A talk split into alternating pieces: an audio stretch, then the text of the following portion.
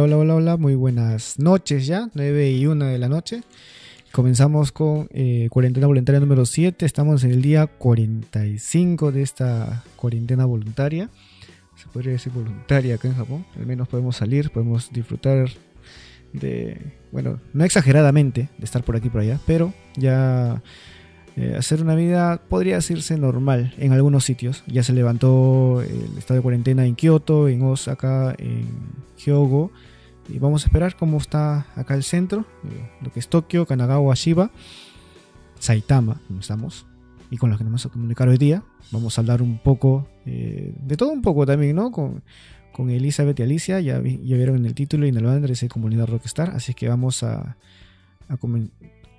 ya, ya están en, la llamada, así es que vamos a darles el paso ahora. Voy a cambiar de pantalla para que nos puedan ver y conversar un poco. Hola, ¿cómo, estás? ¿Cómo están? Les abro el micrófono para estar con nosotros. Hola, ¿qué tal? Gracias, gracias por aceptar la llamada eh, y, por estar con nosotros esta, esta semana acá, este jueves, jueves 21. Y bueno, felices por acá en el lado de Saitama o el lado de Fukaya, que ya recibimos el, el, el documento de la ayuda, de la ayuda del, del Estado. que están felices. Están con risas. Sí. Uf, cayó.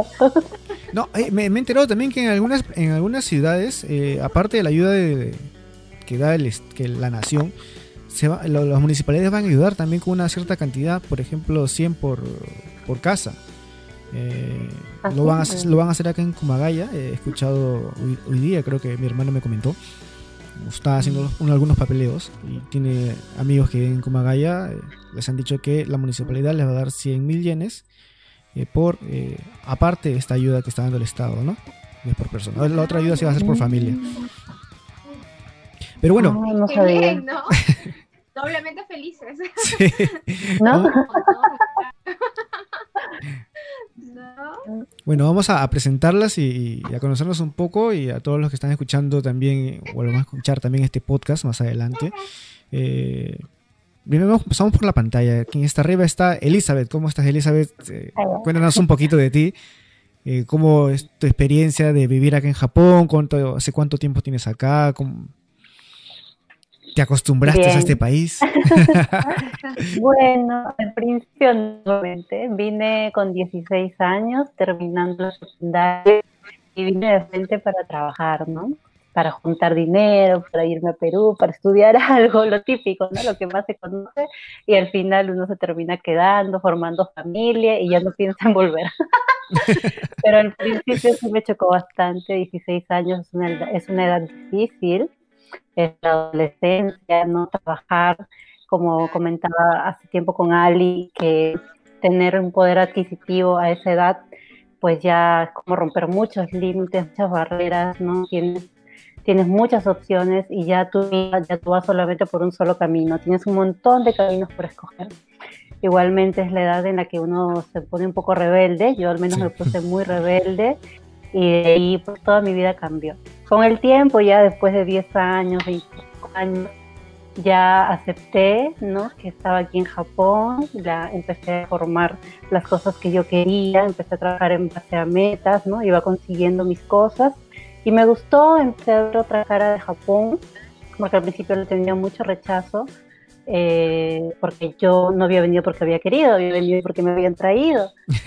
Pero luego ya me acostumbré, luego ya hice, como que las paces con Japón y me quedé, me gustó, decidí yo por mí misma, por mi, por mi hijo que tenía en ese momento, que era solo uno, quedarme, ¿no? Vivir acá. Y me gustó y desde ahí creo que las cosas fueron mucho mejor. Me gusta mucho estar aquí, siento que Japón ha sido algo determinante en mi vida, me ha ayudado un montón.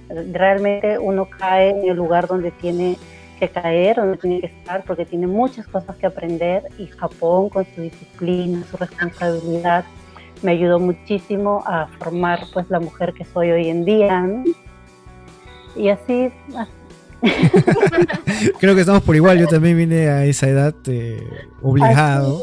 Me trajeron. La mayoría nos traen a los 16 años, creo. es una historia muy recurrente.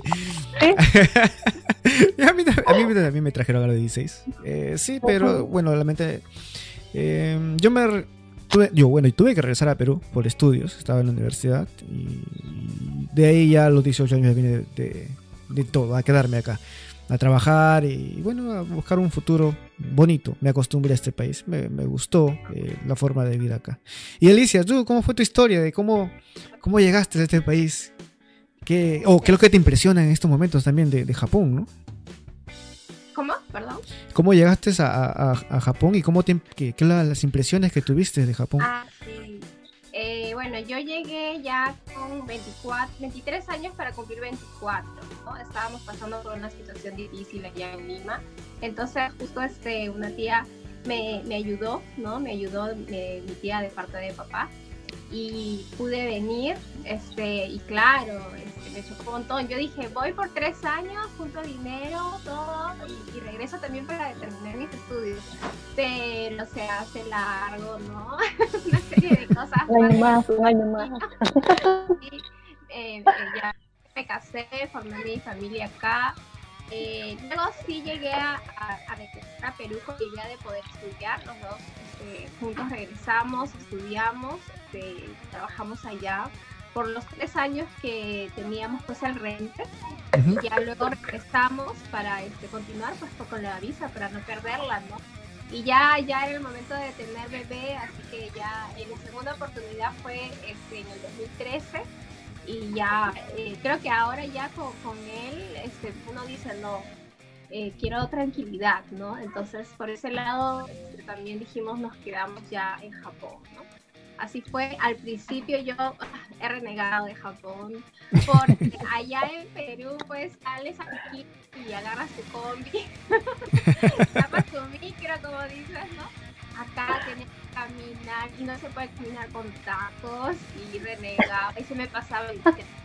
Llegué a vivir en una ciudad fantasma, creo, porque no había ni el que te cobraba el ticket, era una cajita y dejabas ahí tus monedas. No, ¿A qué, ¿A qué ciudades de Japón llegaron primero? Las dos. Yo siempre viví en Saitama. Uh, Kumagaya, estaba en Kumagaya, Sakado, Chichibu. Chichibu fue este, el primer lugar donde me fui a vivir Chi- sola. Chichibu la del tren, ¿cierto? La de, la de las cajitas, dejarla el ticket ahí. Ah, Sí, y, y también en ese tiempo Hanazono. Hanazono, ahí sí era, pero era más, eh, más grande que, que wow. Terrible, terrible, pero bueno, así es al principio, pues nos toca, ¿no? Hasta que ya poco a poco te acostumbras y ahora agradezco muchas cosas. Hay que, hay que valorar, sí. uno aprende mucho. Te cuento, te cuento que Chichibu sigue todavía con las cajitas ahí, así que puedes ir con tu ticket. sí, he tenido la oportunidad de ir a pasear hace antes de que comience esta cuarentena, ¿no? Con unos amigos que nos íbamos a la montaña. Y dejamos el carro en la montaña, va, descendimos por un lado y había una estación ahí, nos metimos para ir hacia, hacia el otro lado de la montaña, dar la vuelta y subir de nuevo. Y sí, buscábamos dónde dejar el ticket eh, porque no había el, para meter nada, ni siquiera el, el señor que estaba ahí nos quería recibir el ticket. no, dejen- déjenlo en la cajita, déjenlo en la cajita, por favor.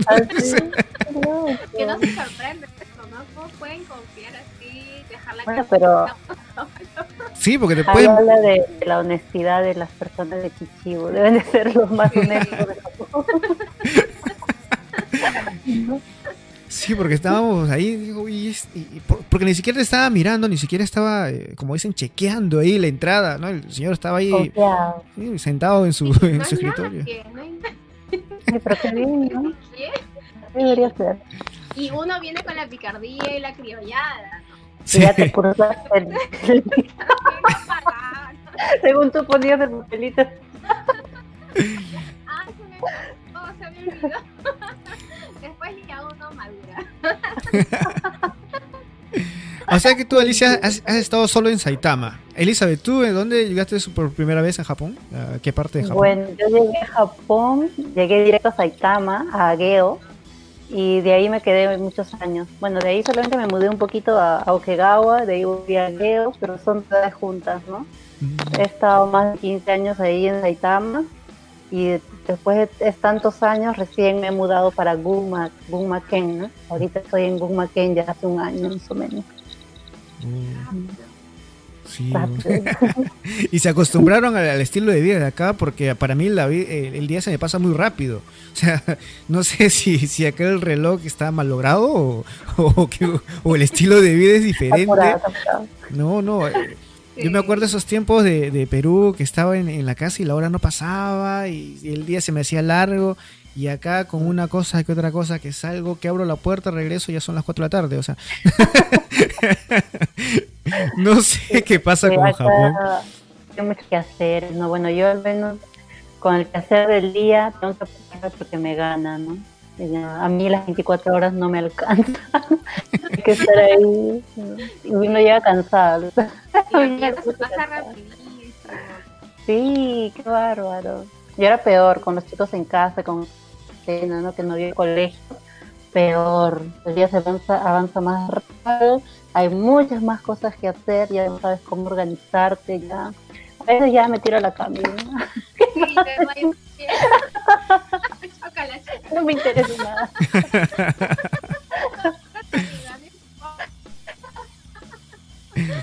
Ahí, ahí, en, el, ahí en el chat están mandando saludos Iván. Iván estaba conmigo ese día del ticket que estaba contando al comienzo del programa, que, estábamos por...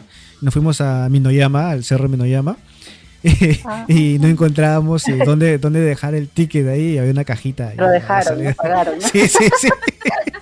sí, sí, sí, pagamos. Y no lo van a buscar, ¿eh? No, tampoco había cámaras en la estación, así que no hay problema. Incluida el incluida. No, no, son, son... Y hablando de anécdotas, ¿cuáles son las cosas más graciosas que, que han que han pasado acá en Japón cuando han llegado, así recién. Por ejemplo, cuando uno llega, a veces muchas cosas son extrañas acá y, y ponte, tengo a personas que conozco que no sabían el idioma y querían ir, a, eh, pues estaban en el colegio y querían ir, no sé, a los servicios higiénicos y como no saben el idioma tenían que dibujar. O, a veces el idioma acá en japonés es diferente eh, al, español, pero hay algunas palabras parecidas. Por, por ejemplo, eh, vaca, que es una mala palabra acá, pero nosotros es, es muchi, ¿no? Ah. Entonces, y en los colegios a veces se confunden cuando uno recién llega. De, cuento porque conozco personas que recién han llegado y vienen así de 10, 12 años, 14 años y entran a los colegios y, y, y al momento de hablar algunas palabras como suenan a tu idioma español, te puedes confundir pero a veces son eh, un poquito fuertes, ¿no? No sé si habrán tenido alguna experiencia así, no sé, en el trabajo o con los amigos. Sí, uh, por ejemplo, en mi caso, este, yo recuerdo que estaba este, con mis tíos, estaban ellos comprando un electrodoméstico. Y yo me fui a mirar y estaba viendo los, eh, los frigideres, ¿no? Y hay esos frigideres de, que se abren por los dos lados y ahora yo tengo uno por los lados, pero ese tiempo para mí era algo raro, ¿no? Se va a abrir por los dos lados y se va a caer la puerta. Te quedas con la puerta ahí con la, la mano la Lo rompí. Son cosas,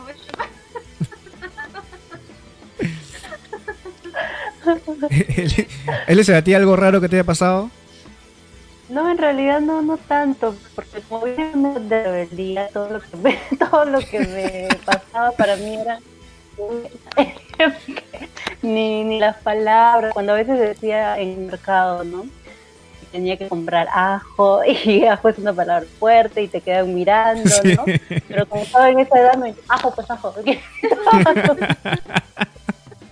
Después ya con la edad como que vas agarrando vergüenza. ¿no? Ahora a mis hijos me dicen, no te dice nada. no sé, en japonés, en japonés, ¿no? Pero esa es la que vine, no, me iba de frente contra el mundo. Sí, roches sí he tenido, pero sí por caídas, cuando me iba por bueno, por Roppongi, ¿no? Y alguno regresa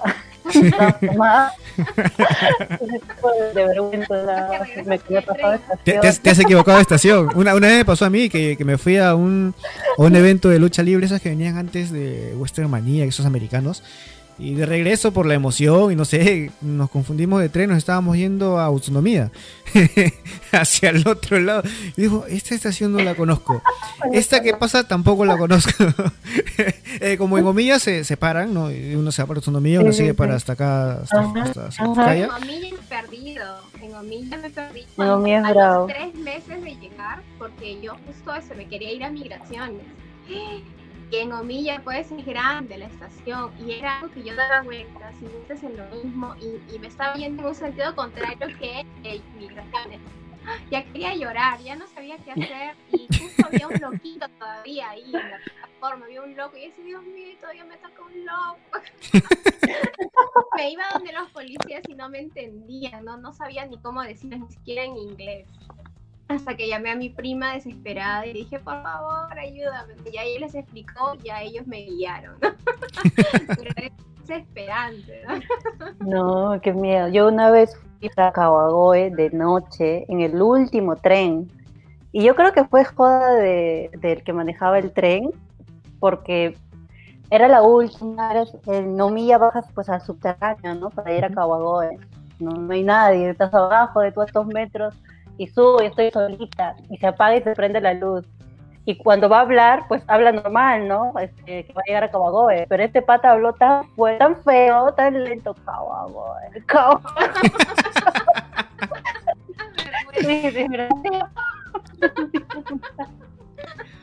Me fui rezando toda la estación de su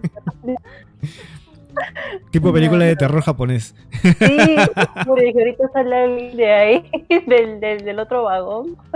No, sí me dio mucho miedo. bueno, sí he tenido bastantes amigos que han venido acá. Eh, lo primero que me cuentan es lo del baño, ¿no? Cuando chancan los botoncitos y a veces salen otras cosas de ahí. Yo por eso no tengo nada. ¿No? Sí. Están intentando. Sí, me dice, ¿se pueden acostumbrar a eso ustedes acá? Le digo, sí, normal. No, es que ya uno con tiempo, ¿no? Porque uno viene por primera vez, siempre te pasa, te pasa cada cosa extraña, ¿no? Cada cosa que me ha pasado a mí también, las pérdidas que me he mandado. Las calles son iguales acá en Japón, ¿no? Es, es raro. Eh, muy parecido todo. Una vez me perdí de, de, noche todavía, salí, no sé qué había salido también. No sé, estaba salí a caminar y la cosa es que me metí a una calle sin salida y dije, ¿y ahora? Y cuando volteo, la calle era igual para atrás también. Dije, ¿y ahora? y yo en mi mente estaba dentro de una película de terror. Ya, alucines de ese. ah, tenía cuánto, 19 años, 18 años, creo, en ese tiempo. Que me di una perdida y una asustada. Y aparte me metí en la zona antigua de Fukaya, o sea, las casas eran bien, bien tétricas, y de noche peor todavía, y, y ahí que no en una nomás. Claro. Donde veo un carro, para allá me voy. Ese yo me perdía bastante, porque cruzaba todo el río, el Arakawa, de Ageo a Kawagoe, de noche. Sí, da miedo Kawagoe, la zona, y a Matsuyama, todo, me recorría toda la madrugada por ahí. Pero bien valiente, pero sin miedo, sí, pero sí había las mitas, ¿no? Sí, son bien tenebrosas esas calles de noche, ¿eh? Da, Japón da miedo de noche, cuando sí. todo está oscuro. Y, y eso que es tranquilo, ¿no? Y eso que es tranquilo. Lo bueno es que es tranquilo, que nadie te va a robar, nadie va a salir, ¿no? Pero da miedo, porque son... son sí, porque no, no, no, hay luz casi, no hay, como en Perú que todo está alumbrado, ¿no? Aquí no, aquí sí, hay cada, cada cuadra hay, un, hay un, una lámpara, ¿no? O sea, eso sí. Eso sí, cada, cada, cierto tramo hay una lamparita recién que te alumbra la calle y eso, que te alumbra ahí nada más adelante, pero no se puede hacer nada más.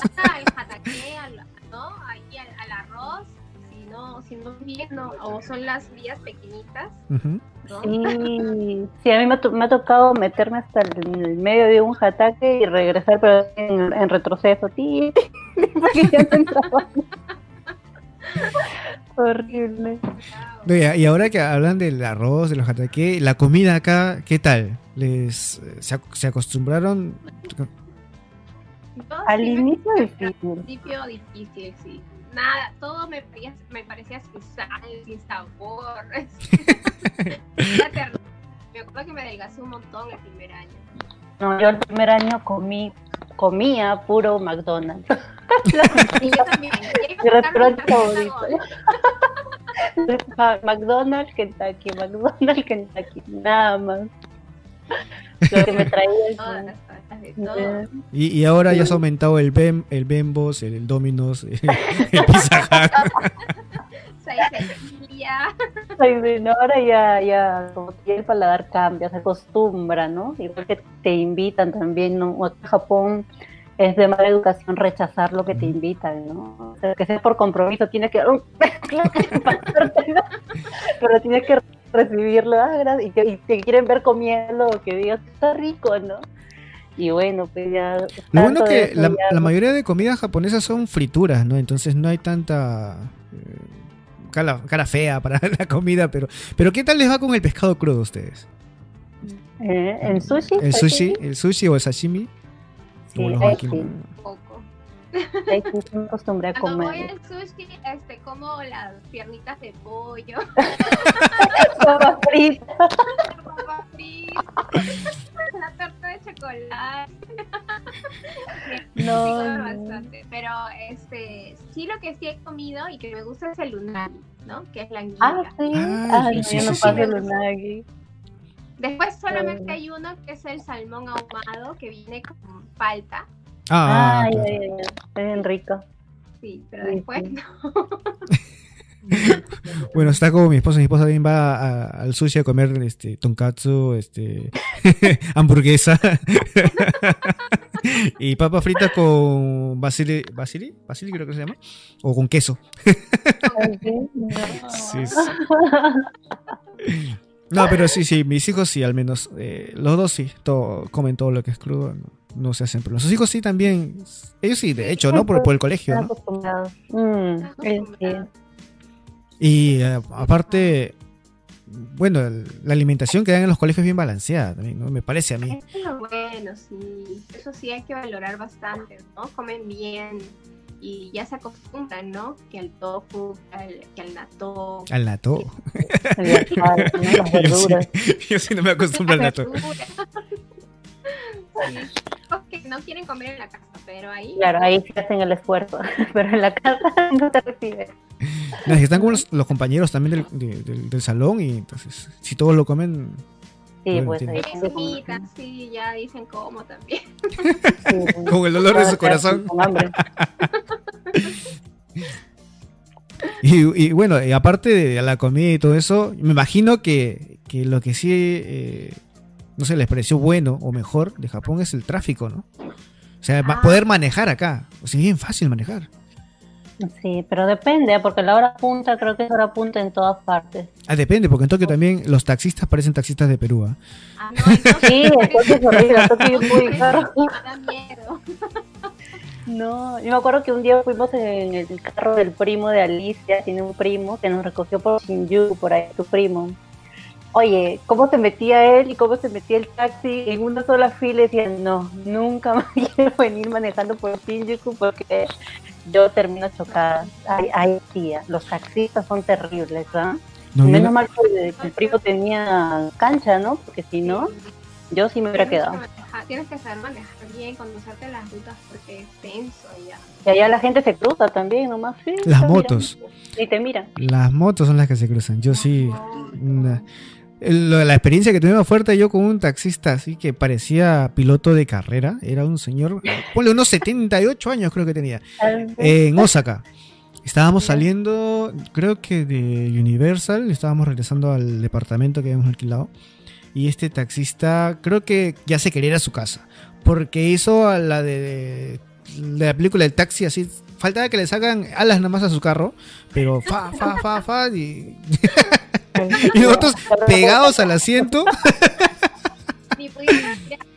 no, y estábamos agarrados al asiento. Yo, en mi caso, yo estaba así porque, o sea, tú viendo los taxistas de acá, esta zona bien amable, manejando despacito, tranquilo, conversando. Él conversaba bastante, este señor, ya, pero manejaba y parecía que estaba en película de Rápidos y Furiosos. No, aquí en Saitama, en Guma, esas zonas que me ha tocado manejar más y de noche, eh, los que son terribles son los camioneros. Esos no tienen mm. piedad ni con los carros eso se te mete y si no viste su señal y si, si fue, no sé, cualquier cosa, te mete nomás y por atrás te siguen, pero con toda velocidad y tienes, okay, tienes que mandarlo pero volar.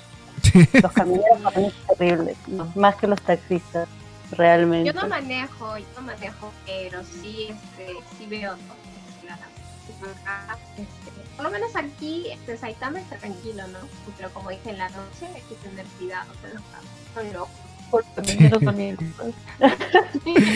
¿Pero qué creen ustedes? ¿Japón tiene más pro o más contras? Como lo que piensan afuera. Porque mucha gente de afuera mira a Japón como la maravilla del mundo en lo que es el respeto, en lo que es eh, la limpieza, en lo que, eh, bueno, es, es eh, personas honestas, pero no es tanto así si uno vive acá, ¿no? O sea, ya hablando un poquito sin censura, como dice el podcast, ¿no? Acá Japón no es tan bonito ni tanto como lo pintan, ¿o sí?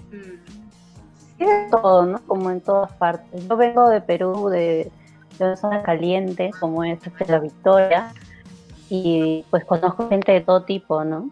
Y por ende sé y mis papás también me han enseñado de que las personas son diferentes por un país, por una familia, no quiere decir que sean todos así, hay todo en este mundo y en Japón no es no es diferente, hay personas buenas, hay personas malas, también hay robos, también hay asesinatos, ¿no?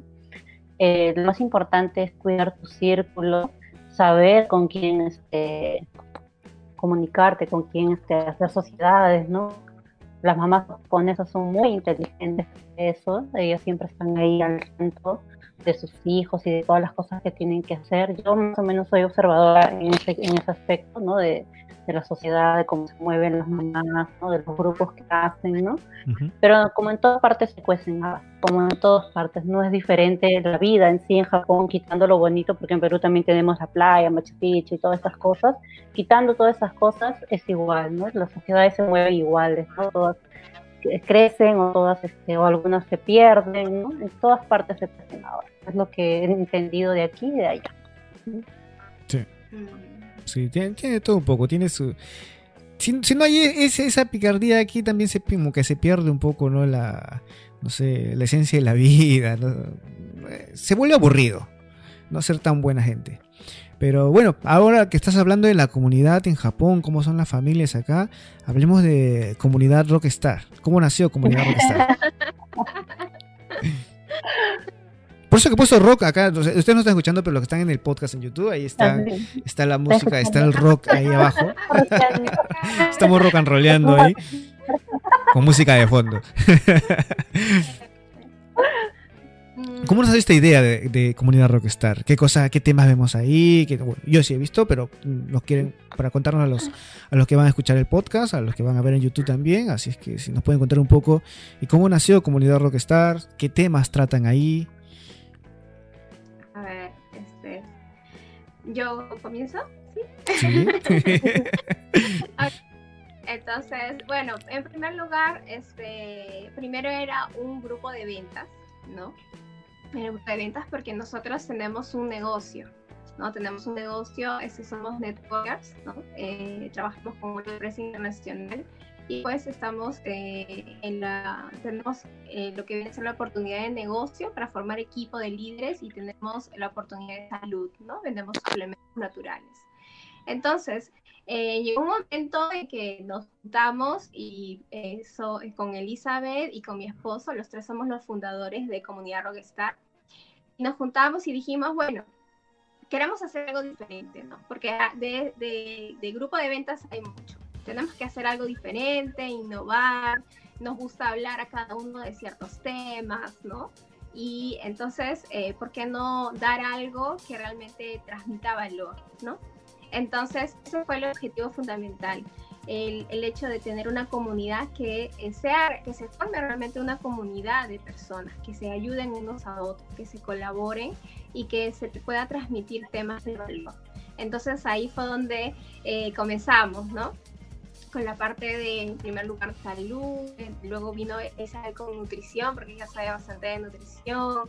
A mi esposo le gusta mucho lo que es el desarrollo personal, la parte de mentalidad. A mí también, el, lado del marketing, del emprendimiento, Luego ya comenzamos, ¿no? A, tener más temas, tenemos temas hasta ahora, hasta de numerología, ¿no? Sí, sí. Este año este, tenemos colaboradoras como son este Rocío Fernández con el lado de consejería psicológica y también tenemos acá de Chinen que nos apoya eh, con el coach de vida, ¿no? Entonces ella también va a ver el lado de carrera efectiva, ¿no? Entonces ahí estamos este, cooperando, colaborando, reuniéndonos siempre. ¿Y ahora qué hacemos? ¿Y ahora qué hacemos? ¿Qué podemos hacer? contenido, porque esa es la idea, ¿no?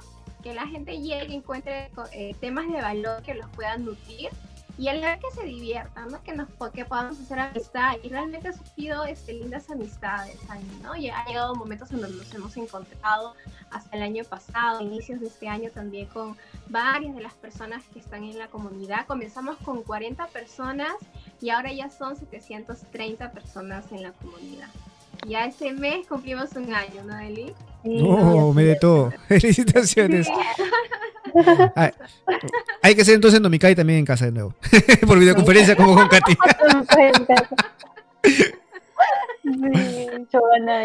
ni modo. Este, queríamos hacer un evento grande, queríamos armar una fiesta, que vengan todas las personas, pero con todo lo que ha pasado, lamentablemente se ha tenido que cancelar, postergar, y esperemos que todo esto pase para hacer algo, empezar a hacer algo bonito con nuestras seguidoras que están ahí, ¿no? que, están, que nos comentan, que nos piden temas. En verdad, sentimos que esta comunidad no es solamente un grupo de ventas, que es algo frío, lo que es algo frío, sino que realmente nos ha ayudado muchísimo a todas, a todas. No tienes idea la cantidad de mensajes que nos llegan diciéndonos este, en temas de, paternidad efectiva, ¿no? te veo que es eso, ¿cómo puedo hacer? Estos dolores que han tomado de todo, me pasan, ¿no? Más de salud, comer sano, cómo, puedo ayudarle a mi hijo a comer sano, ¿no? Infinidades de temas que vamos, a, vamos este, resolviendo, ¿no? Acompañándonos en situaciones. Realmente es una comunidad muy bonita y sobre todo que está llena de respeto, que es lo más importante.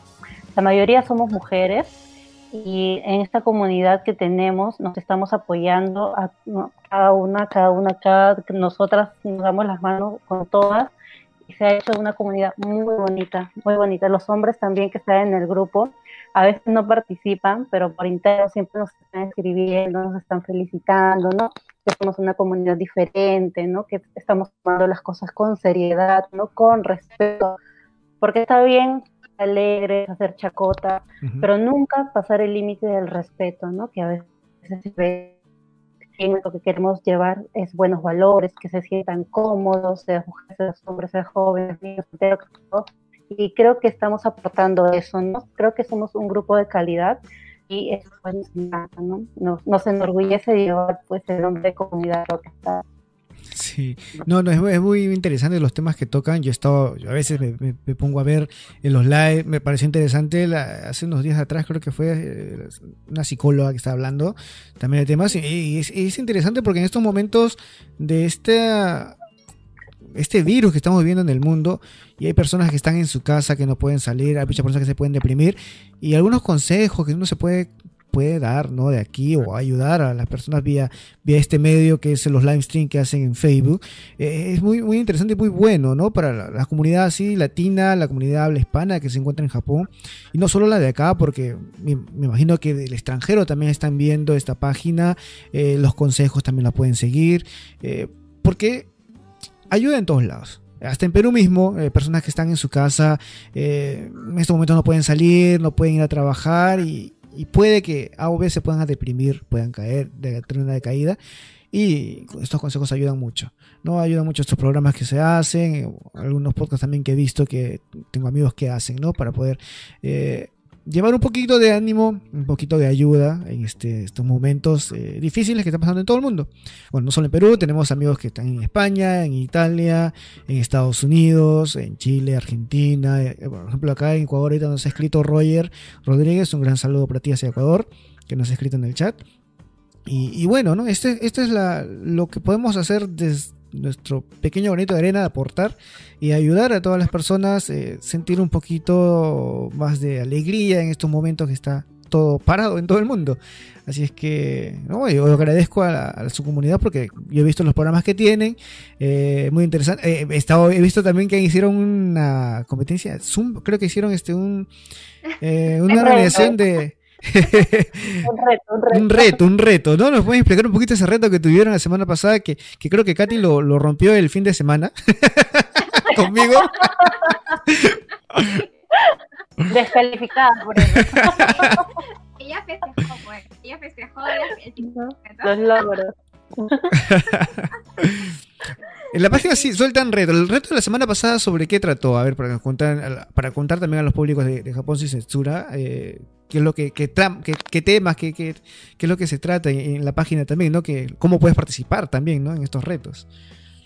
Claro, eh, por ejemplo, en el caso del reto, justamente nació del hecho de que eh, estamos pasando por una situación en la que el estrés está, pues, estamos más sensibles a todos, todo este tipo de estrés, ¿no? Que estamos viendo, nos estamos engordando en casa,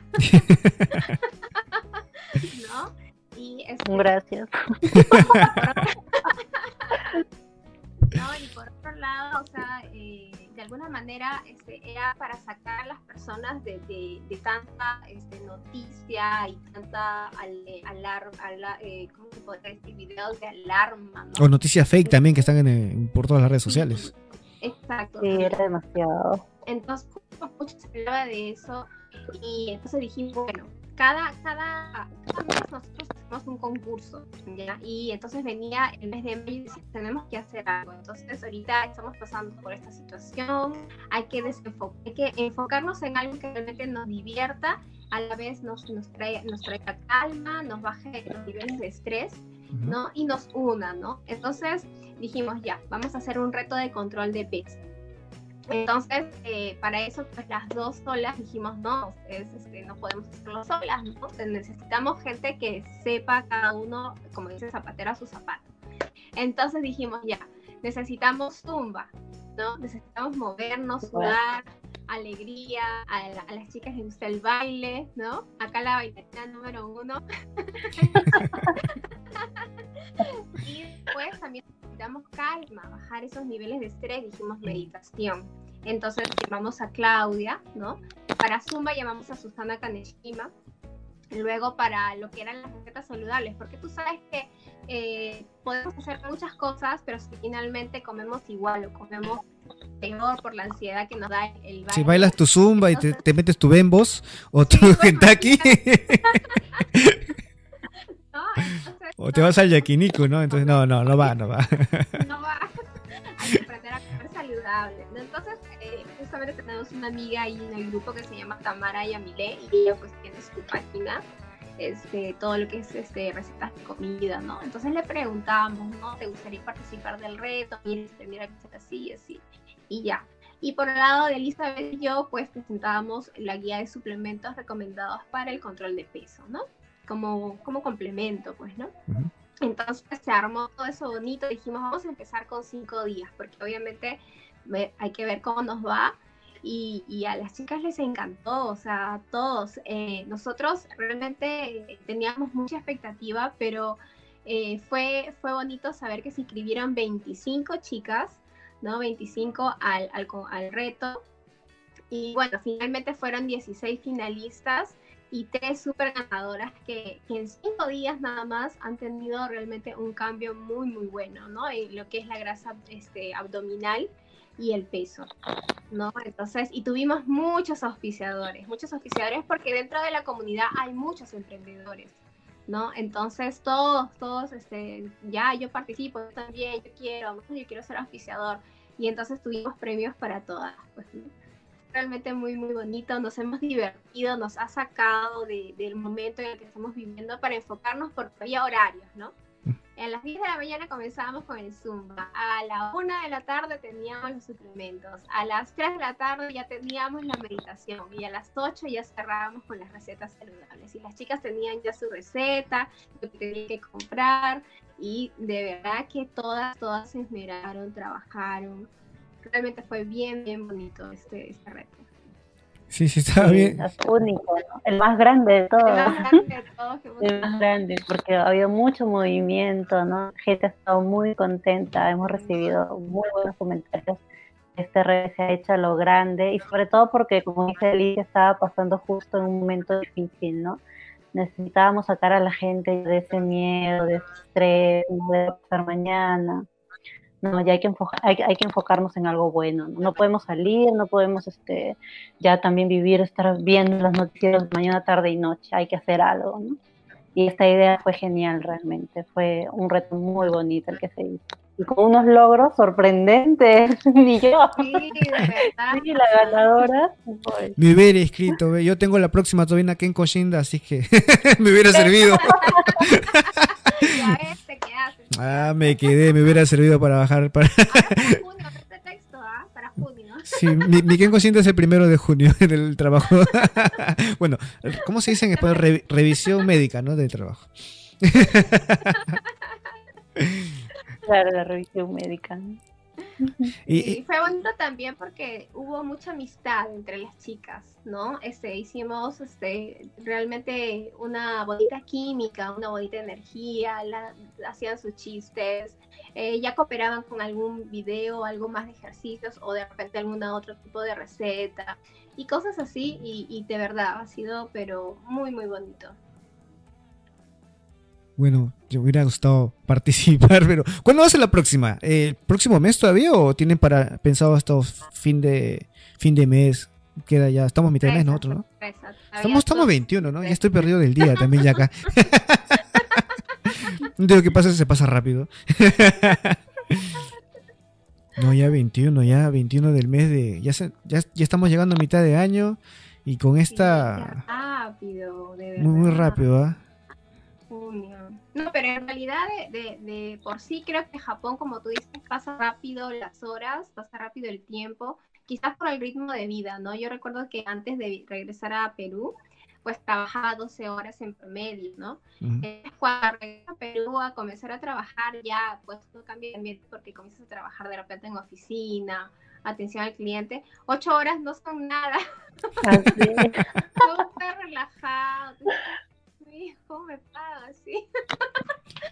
No, es diferente, es diferente. Ya regresas acá, ya el ritmo también cambia, ¿no? Es otra cosa. No, y con hijos peor todavía, ¿no? La, la vida es más rápida.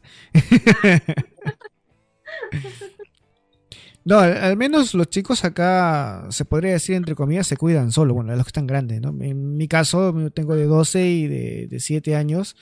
Y bueno, el mayor ya, ya no lo, ni lo veo, ¿no? Solo se prepara su, su desayuno. Es muy independiente, ¿no? El más chiquito es el único que está ahí, ahí, ahí. Si no me molesta a mí, le molesta al hermano mayor para que le prepare el desayuno, pero, pero bueno, esta ahora está aprendiendo también, ¿no? Tiene siete años y, y ya estamos tranquilos con él. Al menos se pueden quedar este, solos sin, sin esa preocupación que vaya a pasar algo, ¿no? Tenemos al hermano mayor que, que, lo, que lo ve también, ¿no? Y bueno, la educación acá es, es- es esa, ¿no? Lo, lo que da el colegio, ¿no? Esa responsabilidad que le dan a los chiquitos, ¿no? No sé, no sé si lo toman ustedes igual, ¿no? En, en el colegio han estado sus hijos. No, Eh, eh, no pregunté la idea de sus hijos. ¿es- ¿Son pequeños todavía? ¿Ya, ya van a la primaria? No, el mío tiene seis años, su último año de Yochien este año, ¿no? Del kinder, el último año. Uh, o sea que viene lo, viene lo fuerte ahora. Tengo tres hijos de 15, de 7 y de 4. Pero yo en Perú eh, vivía con mis tres hermanos de la misma edad que te dije, de Ujú. mi hermano mayor de 15, yo de 8 y mi hermanito también chiquito. Y como mis papás estaban aquí en Japón y estábamos criándonos con nuestros abuelos, eh, igual nos quedábamos solos en la casa, porque no cambió mucho, ¿no? Pero yo a mis hijos, dejarlos solos o que se queden solos en la casa, no, no lo haría. Y eso que yo lo he pasado. Yo en Perú pasé eso, ¿no? Quedarme sola, mis, mis abuelos tenían que salir, hacer una cosa, otra cosa, ¿no? Mayor, mayor parte del tiempo solos. Pero no lo haría ahora con mis hijos. Tienen la misma edad que yo tenía y nos podíamos mantener solos. Y mi hermano mayor podía salir a comprar, ¿no? Hacían muy independientes allá en Perú. Nos hemos hecho muy independientes. Pero no les dejaría ahora esta responsabilidad a mis hijos, ¿no? No, no dejaría a mi hijo de 8 años solo, a mi hijo de 4 años, ¿no? En casa, que se cuiden entre ellos tres. No, no, no, no, o sea, no lo viví y no me gustaría hacerlo, ¿no? Depende también de cada uno, ¿no? Cómo lo ha vivido, cómo lo ha pasado, ¿no? No, Ya te cuento, no- yo, yo pasé casi lo mismo que tú y casi te escucho y es lo que yo viví en Perú. Yo viví con mis hermanos. No somos cinco hermanos ya. Eh, tres estaban conmigo en Perú y dos nacieron acá, en Japón. Y yo también viví con mis abuelos, parte de, de madre. Eh, Y bueno, mm, yo me crié con ellos allá. La, la diferencia, no sé si sí, la diferencia, ¿no? Pero éramos familia numerosa, ya porque mi abuelo es medio, mi abuelo eh, japonés, eh, eh, no sé, no parecía japonés porque tenía hijos, pero por un montón. Así que tenía bastantes tíos. Teníamos familia numerosa y había bastante gente en la casa siempre, ¿no? O sea, solo, solo no estábamos, ¿no? Estábamos todos los primos ahí en la casa. Y, bueno, así la pasábamos. ¿no? Ah, en Perú, en Perú sí hay familias numerosas, ¿no? En Perú. Pero en una casa, pero abajo estaba mi abuela y más allá estaba el lío, ¿no? Por ahí. Siempre puedes gritar y alguien va a venir a socorrer. Pero decía, pasa no vaya llamando al tío, el tío vive a dos casas. acá no, acá llama al tío, el tío vive en Saitama, una hora y media. Y, o, la, o, las noches de Perú de salir a, la calle en, las noches y conversar con el vecino o conversar con el amigo del barrio. Ahora que eso ya no se hace. Yo me acuerdo que en mi tiempo me quedaba hasta las 10 de la noche, ¿no? Con 15 Jugando mata gente. jugando, correteando, ¿no? Mi hermana tiene la misma edad que yo, allá cuando estaba allá en Perú, 15 años, y dice que ya no se puede jugar. Que ya no hay los chicos haciendo, jugando a mata gente por la inseguridad que se vive, ¿no? Que está más brava que hace 15 años, que hace tantos años. Pero ya no es lo mismo. Yo sí recuerdo este, las épocas de las fiestas familiares y todos los primos a las 3 de la mañana en la calle jugando. para Navidad, para Navidad o fin de año también. Acá nos mandan a la policía. Acá es hasta las 9 de la noche, ¿no? Hasta las 9 de la noche de bulla, después ya te mandan a la policía. Depende, si hablas con el vecino y le invitas su... Si le invitas, si le invitas. no te dicen nada, creo. No, no, no, pero sí, acá sí respetan ese horario de, de la bulla, ¿no? De, claro, porque la gente llega cansada y quiere dormir y que otro lado estén haciendo bulla, como que... Ah, es la costumbre, creo, ¿no? La costumbre de que no... Pero también en el día se le siente, parece que no hubiera nadie. En el día se le siente. y yo vivo en un, en un edificio que tiene 80 familias. Y no se le siente a nadie. Pero los fantasmas, ahí sí. yo, yo acá pongo mi música todo el lunes. Ay, ay, ay, wow. bajar. No te, no te tocan la pared, como he escuchado por ahí historias que tocan la pared. ¿Así? Cuidando que mi hijo no sale. Ah. salta y viene hasta la policía ha venido. Ah. Pobre, se lo van a llevar. Para sacar el mueble, ya el mueble. Rompe el mueble,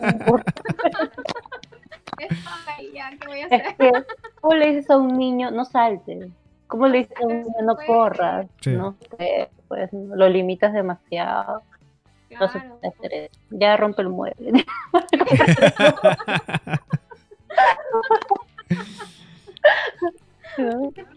No, sí, sí, a veces, a veces cuando uno vive en, departamento, así, sí, yo también le he gozado cuando mis hijos estaban chicos y vivíamos en un, un departamento. Eh, la vecina también eh, venía, y a mí no me decía nada, se encontraba conmigo y toda me, saludaba, pero se encontraba con mi esposa, él reclamaba todo. Esa costumbre, con el hombre no se meten, ¿no? Porque es el hombre, pero a la mujer, ay sí, No, al hombre, buenos días, buenas noches, pero a la mujer, oye, ¿por qué? no, pero si una vez el... Mancha, vienen de dos, de tres veces, chismoseando a querer quejarse. Sí, muerte. Una vez sí me, una vez sí me gané con el vecino, eh, una, una, pequeña historia. Eh, estaba el vecino del costado de la, de, la, de la señora que era bien reclamona, ¿ya? Tiene su perrito. Y su perrito ladraba también. Un día le, golpeó la pared porque se escuchaba. Yo, yo, vivía en el segundo piso y eso pasó en el primer piso, ¿no? Y arriba se escuchó la pared, pa, pa, pa, que eso sonaba. Y en eso, silencio y escucho que comienza a gritar. Y era el japonés que salió a gritarle a la vecina. el hombre. El... Ah. No, no, no, no, el dueño del perro. le, gritó a la otra porque ¿por qué le golpea la pared? De ahí, Santo Remedio, una, una, semana estuvo callada esa vecina, porque a todos a todos molestaba, ¿ya? No sé por qué. Hay vecinos así, ¿no? Que molestan. hay vecinos que son locos. Eh, una vez también, cuando no teníamos a, mi hijo, este, vivíamos los dos solos, ¿no? Y, este, no, bueno, habíamos llegado a ese departamento, no sabíamos quién vivía al costado, ¿no? Pero era un señor que casi nunca, nunca se le veía Y, cuando, y a veces se veía en la, en el, la baranda como que estaba esperando a alguien o escondiéndose de alguien. Y cuando nosotros hacíamos bulla, que poníamos música, algo, ah, eso nos, nos quería reventar la pared. ¿Ah, sí? Está esperando. Entretenimiento. Y un día estábamos durmiendo al lado, nosotros trabajamos noche en, aquel tiempo, y había eh, un señor que estaba haciendo bulla afuera, creo que estaba borracho, no sé, ¿no? y nos quería reventar la, la pared a nosotros cuando nosotros no teníamos nada ¿Por qué no salía, no? Y se afectaba el hombre, pero no, era con nosotros que iba.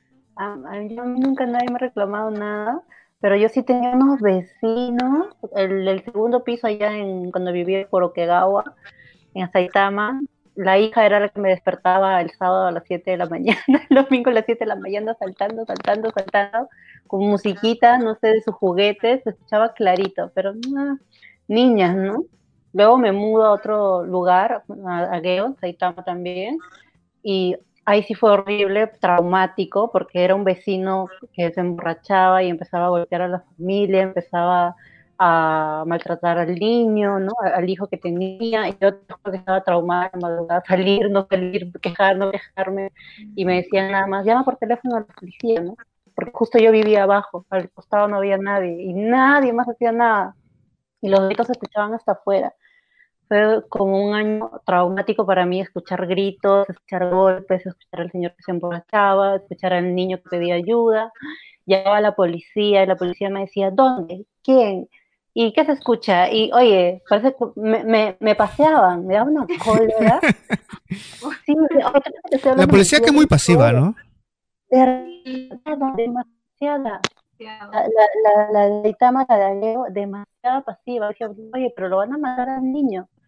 Un perrito que lava de ahí arriba, este perro dejó de ladrar. Yo no sé qué le hicieron al perro, si lo regalaron. Era un perro raquítico, ¿ya? Cuando lo sacaban a pasear ¿Qué le pasa? Yo lo, veía al señor y a mí me daba miedo. Yo me pasaba de frente. La señora sí nos saludábamos, ¿no? Porque nuestros hijos estaban en el mismo colegio.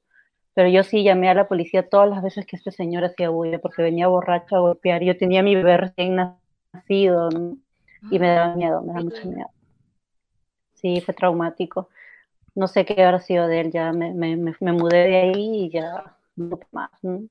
pero sí, me da mucha pena este tipo de casos. Aquí en Japón también hay hombres que vienen así borrachos a ver a sus hijos, a, la esposa, ¿no? se agarraban duro ahí. Yo me acuerdo que cuando la mujer también era bien gritona, en las mañanas para despertar a sus hijos, tenía dos hijos ya grandecitos, y los despertaba pero con los ajos y cebollas. Nunca he visto así con ajos y cebollas. Ah, con la, como la mamá de Machín.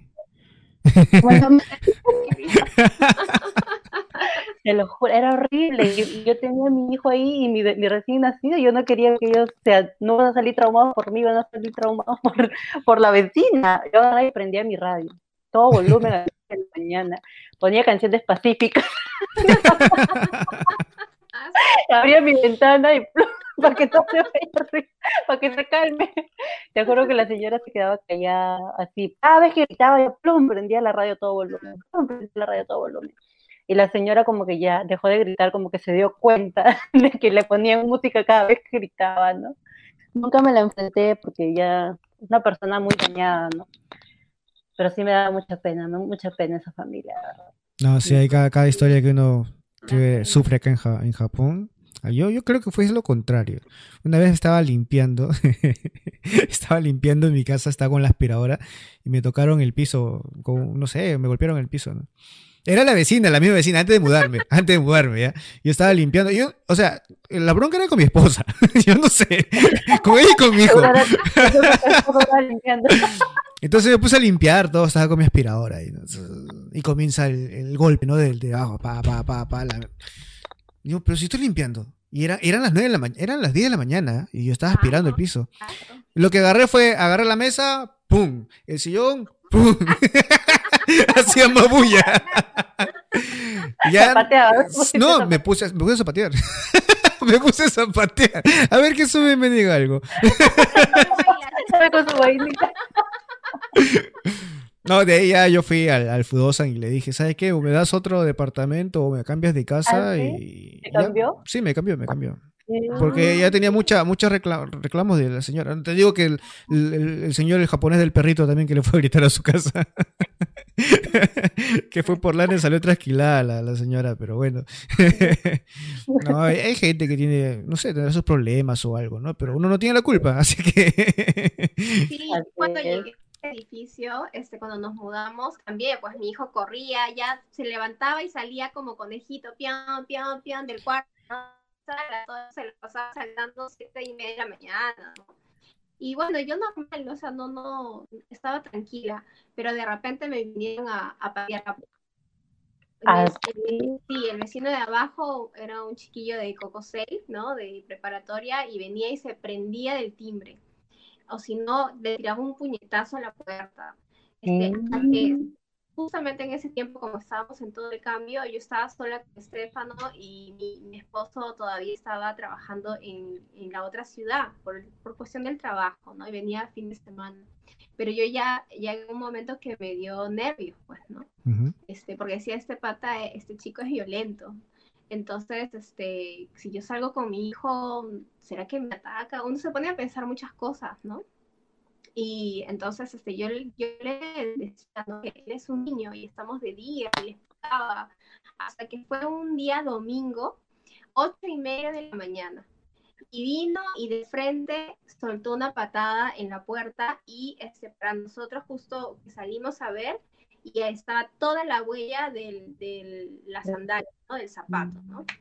Entonces estaba toda la huella ahí, le tomamos foto y nos fuimos donde el, ¿cómo se dice? El técnico, ¿no? Ah, el, jefe el, jefe del edificio, ¿no? Entonces, este, ya ahí mi esposo le habló, pues, y entonces llamó el día, fueron a tocarle la puerta, eh, porque este es un edificio familiar, entonces son ocho y por demás no puede ser violento de esa manera. Entonces, este, nunca, nunca abrieron la puerta a ellos nunca abrieron la puerta. Y luego de... Al pateó la puerta, pues. no, creo que a mí, a mí vienen y me, me agarran así, yo salgo con sartén. Ah, yo también salgo, ¿ah? Yo sí. no, si yo me ir al vecino de arriba. Yo recuerdo que, que, la primera vez me paré a las 3 de la mañana y agarré mi escoba y me estaba yendo, no, me agarro por la ¿a dónde vas? ¿Y tú qué a hacer con la? No sé, no, no vas a ir nada, llama a la policía, no te metas, que no sé qué, porque te puede golpear y te va a ver solo y tú con el bebé, ¿no? No sabes cómo puede reaccionar. Claro, no, yo, yo, yo, veo que... Después viene a tu casa, te toca el timbre y tú solo con el bebé te puede hacer algo, ¿no? Si viene borracho. No, llama a la policía, llama a la policía. Y ahí como que sí, ¿no? Por el bebé, ¿no? Porque yo también soy muy reactiva en ese, en ese sentido, ¿no? Me busca un toque y ya reacciono. No, yo veo que esta sociedad es muy, muy estresada en Japón. ¿ah? No, y ahora se está notando más. Ahora, peor ahora con, con, esto del corona y con las bajas en el trabajo, se va a ver más de estos casos y, ojalá que, que la policía reaccione también, ¿no? Porque es muy pasivo acá, no, no, no. Yo que reniego de la policía en Perú, no es que sea pasiva en Perú, sino que las leyes la, hacen que sean así. Pero acá aparte de las leyes, el policía también es muy pasivo. O sea, he hecho muchos casos que la gente está haciendo bullo en la calle, se están peleando y, solo decirles no hagas esto, no te van a hacer caso. O sea, no basta, claro. No, si acá los jovencitos, los chimpiras, esos pandillos, eh, me acuerdo que por la estación de Kitareo, allá en Saitama, roban el cobán. y el policía adentro. Sí, no les hace caso. Sí, como que se, lo están provocando para que salga, ¿no? Y ponga orden, pero él no. Fumando nota.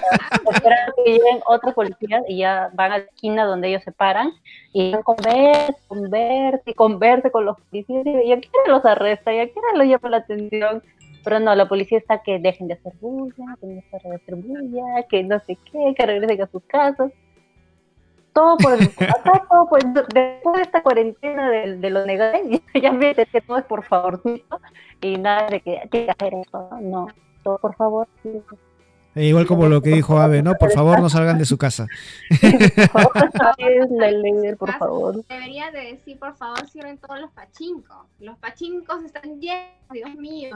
Ya, vol- ya volvieron a abrir. Ahora, ahora que sacaron, levantaron la, la, la emergencia en algunas prefecturas y ya comenzaron a abrir. Por ejemplo, acá ya comenzó a funcionar también en, en Fukaya. Estaban cerrados hasta Sí. una semana atrás. Sí, pues yo vi que estaban cerrados.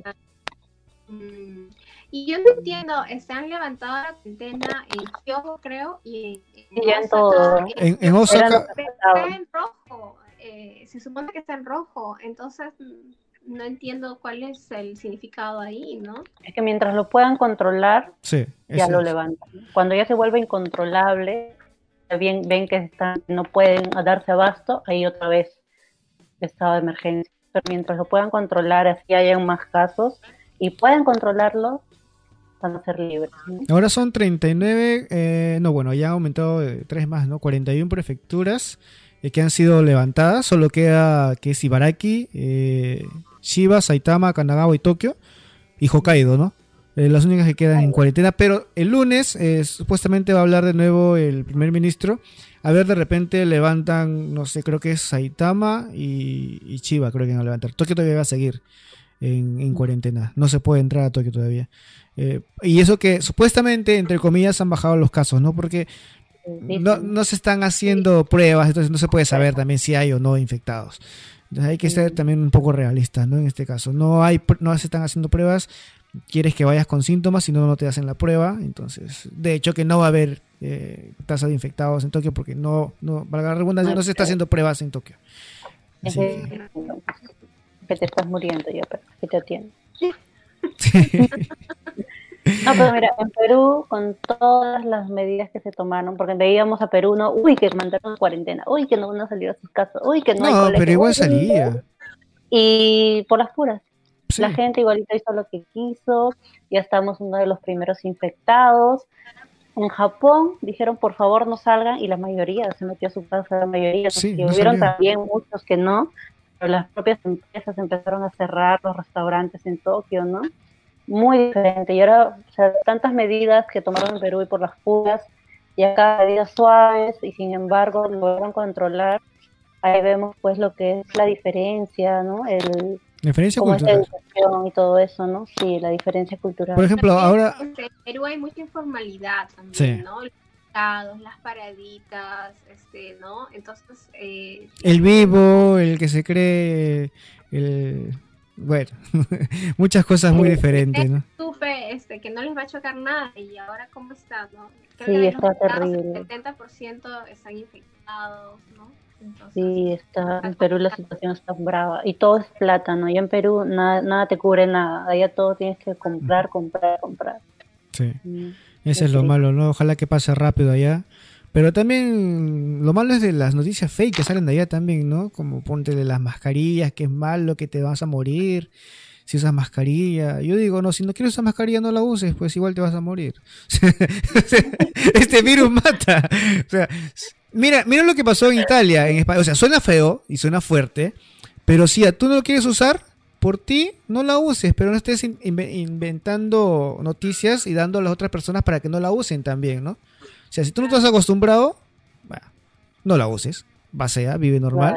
Claro. Al final tú eres el responsable de tus actos, pero si tú compartes esas, eh, por ejemplo, hay un- varios este, imágenes de que no usen mascarillas porque eh, produce, no te mueres por falta de aire, por falta de, re- la falta de respiración. Con, Digo, con tu misma o sea, contaminación ahí, ¿no? Japón usó mascarillas desde antes del todo el coronavirus, tiempo. todo el tiempo, y nunca ha habido un médico que salga a decir, sabes que no la usen porque se van a morir. Salen a correr con mascarillas. Por las alergias, cuando te agripas. Los doctores en, un- en una, en una operación de 8 o 12 horas están todo el, todo el tiempo con la mascarilla. mascarillas, Sí. Claro, es cuestión de sentido común también, ¿no?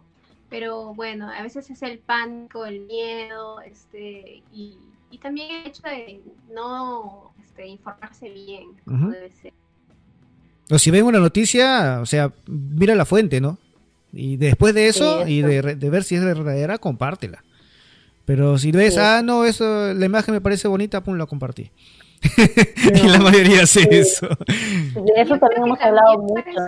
este, también puede ser la mentalidad rígida, ¿no? Porque yo recuerdo cuando ya el presidente allá en Perú dijo, este, desde este fin de semana, por favor, eviten salir a las calles. Fue el fin de semana previo a lo que venía, que la gente salió más. Sí. O sea, todo el mundo estaba por la playa, Ahora, por la última fin de semana. discoteca, sí, era todo, o sea, todo el mundo dijo, no, o sea, me, Oye, sí, algo así ¿no? como que me van a encerrar, hay que divertirnos. Y qué diferencia acá, ¿no? Acá dijeron primer fin de semana en Tokio, quédense en su casa, y la mayoría se quedó en No, su casa. sí. Salieron los reporteros a decir, no hay nadie en Shibuya, solamente los que están trabajando. que no Los, qué, pri- ¿no? los primeros eh, podcasts que hice de cuarentena voluntaria, el 1 o el 2 creo que pongo el live stream de, de Shibuya, de cruce de Shibuya y el y lo que está en el Sensoji, en Asakusa, estaba vacío. No, y eran las primeras semanas de esta cuarentena. O sea, la Mm. gente sí respetó, no se, no se dio de vivo Bueno, de por salir, favor, ¿no? bastó, ¿no? Con, des- con la mayoría, los que más o menos hay que son más rebeldes, como que quisieron salir y hacer sus juntas en las noches, ¿no? O Pero- hubo también esa indiferencia de parte de los jóvenes, decir, no, a mí no me va a dar porque les da Yo soy a los joven. viejitos, ¿no? Entonces, eso también fue algo chocante porque de jóvenes nos creemos que no nos va a pasar nada, pues que somos invencibles, ¿no? Pero finalmente, mira, ha llegado, ¿no? Hay muchos En jóvenes. cambio, la mayoría es gente joven, ¿no? Gente Gente joven. todavía de, la, de edad laboral, ¿no? Sí. No Sí. son los adultos mayores. Los adultos mayores están en las provincias, ¿no? En los pueblos, donde también se decidió que no regresar para no contaminarlos, ¿no? Muchos jóvenes en esa cuarentena regresaron a sus casas, a sus, a sus pueblos, ¿no? Y ah, pueden contagiar a los abuelos, ¿no? Sí, menos mal. Bueno, por eso fue, por eso fue también que cerraron los colegios, ¿no? Porque la mayoría de familias japoneses en la casa viven los abuelos y hasta los bisabuelos, ¿no? Entonces eh, era peligroso, porque al comienzo se sabía, ¿no? Que las personas con alta posibilidad de riesgo eran las personas mayores y, bueno, y el- al comienzo los niños no dijeron tanto, no recién ahora último, pero eran los niños que no vayan a- al colegio era para no llevar ese virus, porque podían ser porta- no- podían ser portadores, pero no este entonces afectaba tanto, ¿no? Pero sí, es, es algo que estamos pasando y nos tocó vivir en este 2020. ¿no? ¿Quién iba a pensar esperando uno las Olimpiadas y estamos en Olimpiadas de cuarentenas en todos lados? Así.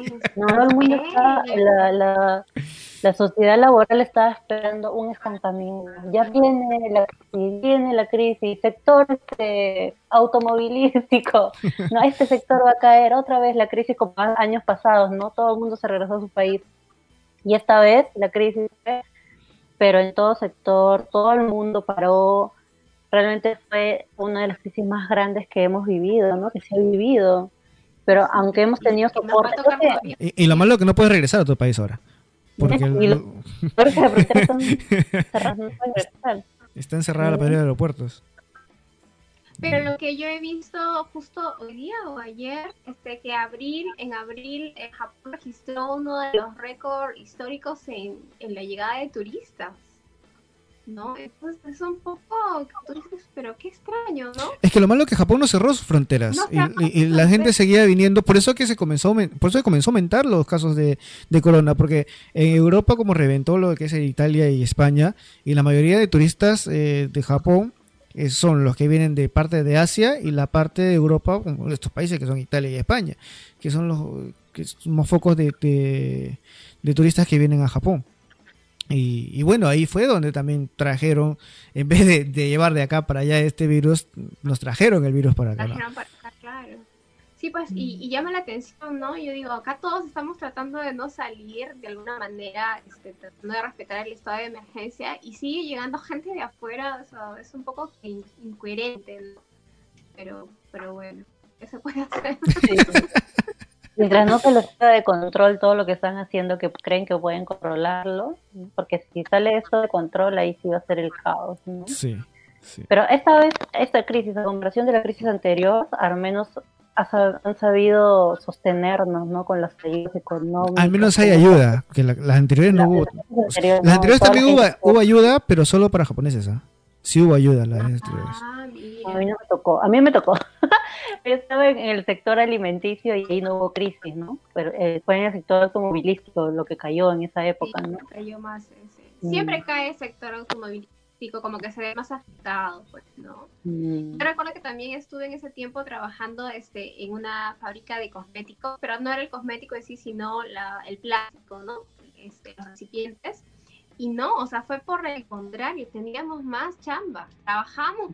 Alimenticio también estaba normal, ¿no? Se mantuvo normal.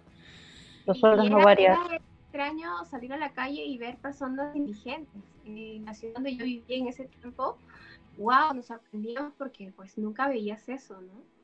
Sí, la, realmente sí es, es extraño ver, ¿no? Así homeless en las calles. Viendo bajo el puente, ¿no? Del río que está cerca de acá.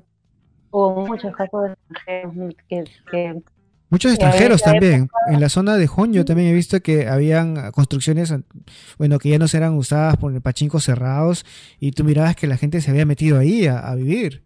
¿No?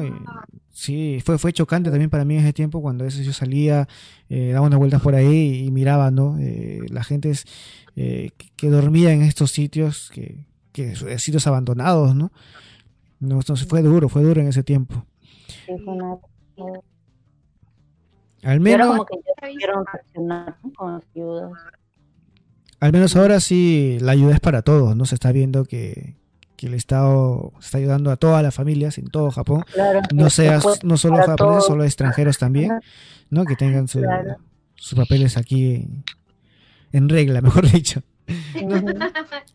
Pero bueno, gracias por acompañarnos, pero quiero que nos cuenten también qué, qué, nos puede o qué viene para adelante en Comunidad Rockstar, después de esta pequeña charla con anécdotas que hemos tenido de acá de Japón. Eh, ya para ir concluyendo el, programa de hoy, eh, ¿qué cosas, qué se viene para Comunidad Rockstar más adelante?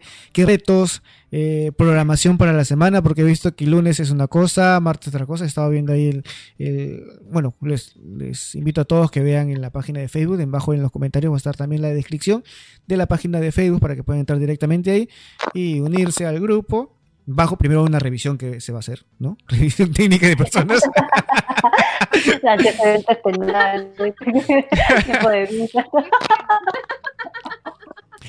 ¿Qué se, ¿Qué se viene para la comunidad Rockstar de aquí en adelante? Bien, bueno, ahorita estamos plateando, no podemos soltar todo, son sorpresas, ¿no? Pero vamos a estar innovando mucho más. Ya se viene el mes del Día del Padre, así que nuevos retos, nuevos sorteos, a ver si los chicos del grupo empiezan a activar un poco más y empezar a participar, sin a, a escribir nada más, a pensar. Y bueno, muchas sorpresas más, muchas colaboraciones están viniendo también a partir de junio, ¿no? Vamos a contar con más colaboraciones, más premios, más regalos, ¿no? Más temas de, de aprendizaje sobre todo, ¿no? Tienen muchas cosas nuevas, estamos un grupo que estamos creciendo, a nosotros nos ven adelante, ¿no? Alicia, a mí, que siempre estamos ahí, pero también con nosotros atrás, ¿no? De, de, de bambalinas, eh, hay más personas, personas que están aportando ideas, personas que están apoyando, ¿no? Más personas que nos dicen esto, lo otro, ¿no? Son grupo, es un grupo que estamos trabajando para hacer cosas. por ejemplo. Como Katy, como Katy, por ejemplo. Ella tiene unas ideas increíbles, realmente, ¿no? Su aportación es muy valiosa y así, ¿no? Crecer, vamos a seguir creciendo, así que los invitamos a ser parte de Comunidad Rockstar. De mi parte, de Elizabeth, este, me pueden seguir en Instagram como Hola Eli in Japan. voy a dejar por ahí también en comentarios. ¿Ya? Y nada, solamente eso. Este, muchas gracias por la invitación, ha sido divertido me ha gustado mucho, he revivido muchos recuerdos. Entonces se trata de una charla amena aquí en Japón sin censura y contar, contar un montón de cosas que muchos quieren saber de Japón también, ¿no? Sí.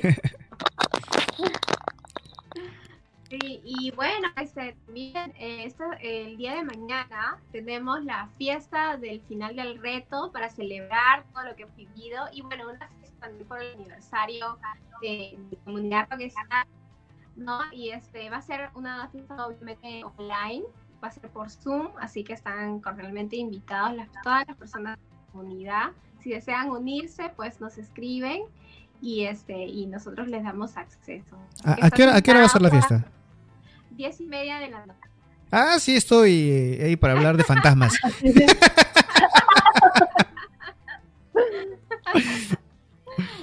Te esperamos con tus historias entonces. Sí. la, la, de Sadako, la del pelo largo, esa que me tiene de cortar. Bueno, pues a todos le invitamos a las 10 de la noche por vía Zoom. Eh, bueno, eh, tu, tu, Instagram también, este, Alicia. Ah, eh, mi Instagram es alicia-abajo. Así me pueden encontrar. Y también tenemos nuestro Instagram de comunidad Rockstar, que es arroba comunidad rockstar01. Bueno, ahí lo voy a dejar, voy a dejar acá abajo en la caja de descripción el, el Instagram de las dos el Facebook y Twitter. Ahí tienen Twitter también, Comunidad Rockstar. Todavía no.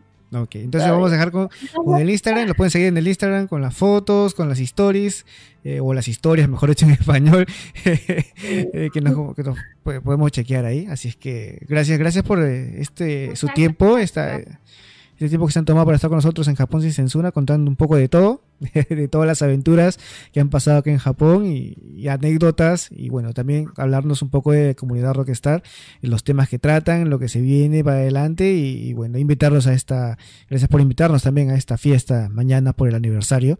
Así es que ahí estamos, vamos a ver eh, la gente también que está, que, vaya a ver, porque de aquí en un par de minutos eh, lo paso en audio y está en los podcasts, en Spotify, en ¿qué más está? En iBox, en Google Podcast. Sí, sí, yo estoy en todos lados. Yo, estoy, estoy peor que el diablo, así que estoy en todos lados. ¿Tienes Instagram? Sí, sí, yo en el Instagram también está. No, pero no, bueno, el Japón Censura no tiene Instagram, lamentablemente. Pero yo sí tengo Instagram, si me pueden seguir como arroba nakajodo fotógrafo, nakajodo raya abajo fotógrafo, o nakajodo fotógrafo, una de los dos. una de los dos. No me acuerdo muy bien, pero lo voy a dejar también en la voy a dejarlo acá en la descripción. Y para que puedan seguir si quieren, si quieren ver fotos de, de Japón, de algunos sitios que me voy, a unas fotografías que cuelgo ahí, ¿no? Y ya vamos.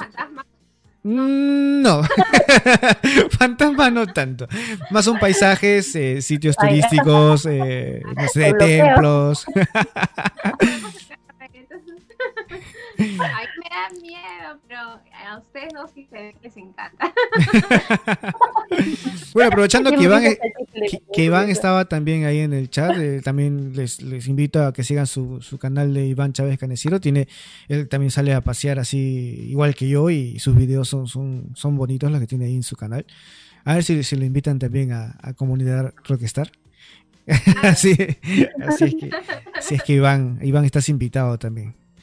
Ahí dice lindo podcast de éxitos, así que ya nos vemos mañana porque yo lo encuentro a él temprano en el trabajo. bueno, muchas gracias a las dos y a los que estaban acompañándonos hasta ahora en el, en el video y a los que nos van a escuchar también en los podcasts. Eh, ya saben, en todas las plataformas nos pueden encontrar. Eh, bueno, nos encontramos el próximo eh, cuarentena voluntaria. Ojalá que no sea cuarentena voluntaria, porque creo que ya el lunes Saitama ya queda liberado. Espero, espero.